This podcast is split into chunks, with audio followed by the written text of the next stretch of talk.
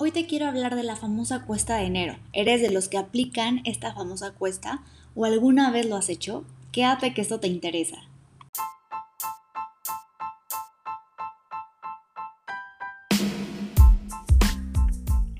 Bienvenido a Asegurando tus finanzas. En este podcast platicaremos cómo nuestra mentalidad está creando nuestra realidad financiera, lo importante de tener una cultura de previsión y cómo llevar nuestras finanzas al siguiente nivel para lograr todas nuestras metas. Mi nombre es Rosa Méndez, autora bestseller del libro Acelera tu éxito financiero y juntos vamos a construir unas finanzas poderosas. ¿Estás listo? Comenzamos.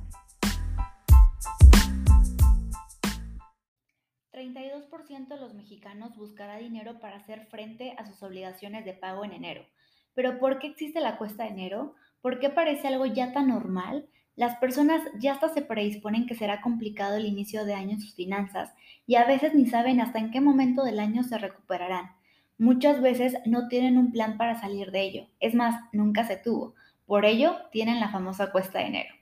Vamos a platicar de cuáles son los factores que la ocasionan y qué podemos hacer para que nunca más la tengas que experimentar o incluso no tengas que experimentarla. Empecemos. Quizá recuerdes que hubo el buen fin como todos los noviembre desde un 2011. Si compraste en el del año pasado, 2021, ve empezando a sumar esas compritas.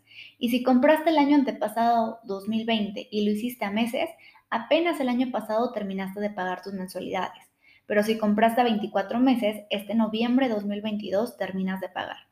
Viendo en retrospectiva, si es tu caso, algo que compraste hace dos años y que apenas lo terminarás de pagar, pregúntate, ¿valió la pena? ¿Lo que compraste te fue de utilidad? ¿Le has sacado provecho o lo estás haciendo? ¿O simplemente no fue una compra inteligente?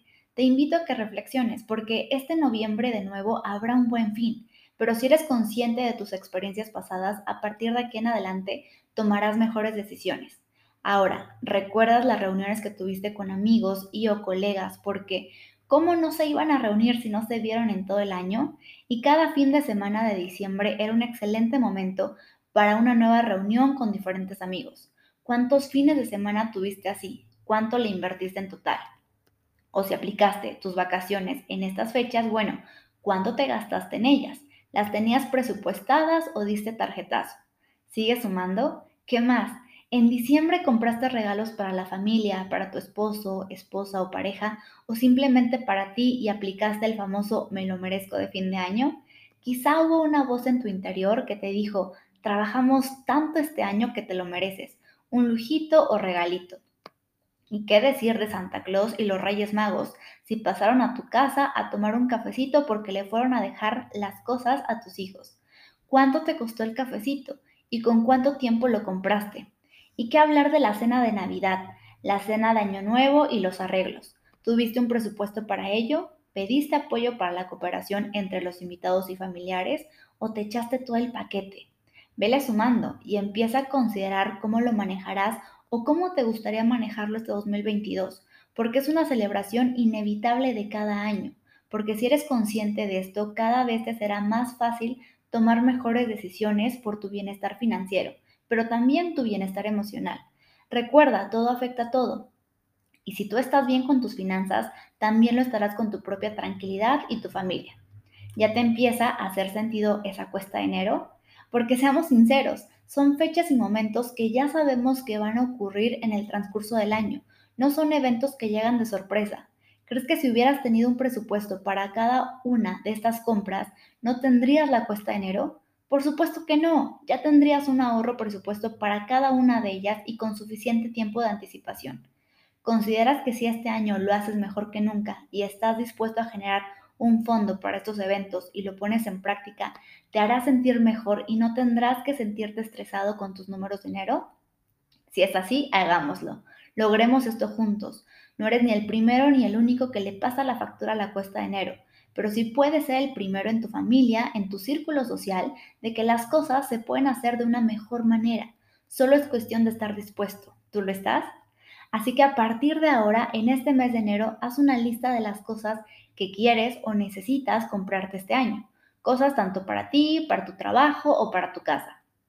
Ve ahorrando desde ahorita, checa precios, aplica los meses sin intereses a la inversa Es decir, ve separando una cantidad desde ahora hasta ese momento y cuando lo compres ya lo habrás pagado todo, en vez de comprar y terminar de pagar hasta un año después. Entonces, si esas cosas que quieres pueden esperar a noviembre, cuando llegue ese mes, si hay promociones en ese tipo de productos, la espera habrá valido la pena y quizá te habrás ahorrado dinero. ¿Qué te parece esto? Compras inteligentes, ¿cierto? Ahora haz lo mismo con las salidas de los fines de semana del mes de diciembre con tus amigos o colegas. En retrospectiva, ¿cuánto te gastaste el año pasado en esto? Entonces, eso es lo mínimo que deberás tener ahorrado un mes antes de diciembre. Empieza este fondo todo el mes de noviembre para que con todo el gusto pagues cuando llegue la cuenta a la mesa. Inspirarás a tus amigos en hacer lo mismo si sale el tema o incluso si hasta quieres imitar porque podrás hacerlo. No solo te verás como una persona cool, también te ganarás el respeto porque ahorraste con anticipación estos gastos. Porque se vale darse esos gustos con los amigos o colegas en las tradicionales comidas o cenas de fin de año, pero de forma inteligente.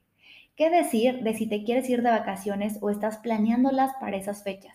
Haz lo mismo, establece desde este mes de enero a dónde te quieres ir, checa precios y ve ahorrando una parte de tu ingreso cada mes para esas vacaciones y no satures tu tarjeta de crédito si la piensas utilizar.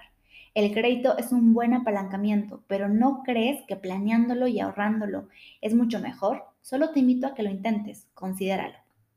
Ahora vamos con tus regalitos de fin de año los de tu familia o el cafecito de Santa y Reyes, si este año les toca pasar a tu hogar, también ve alistando cuánto te podría costar todo eso.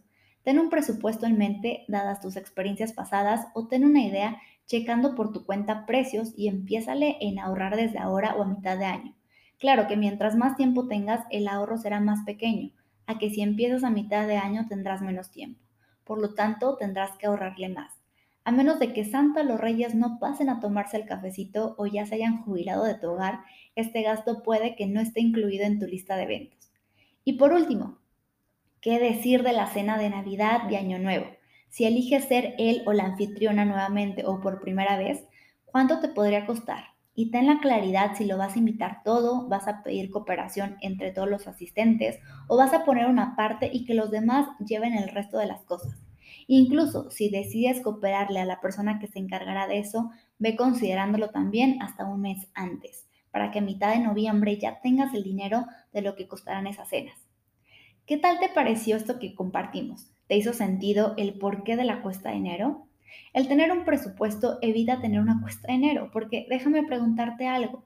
¿Te haría sentir tranquilo que cada enero no tengas que pedir dinero, ajustarte el cinturón, bajar tu estilo de vida o postergar nuevos ahorros u objetivos. Si te das la oportunidad de tener un presupuesto para cada uno de estos eventos que ya sabemos que ocurrirán sí o sí, cuéntame si te hizo sentido y o si lo pondrás en la práctica este año. Y comparemos cómo te hace sentir de llevar a cabo esto y que nunca más tengas una cuesta enero, ni que la llegues a conocer. Recuerda, mejores decisiones, mejores finanzas.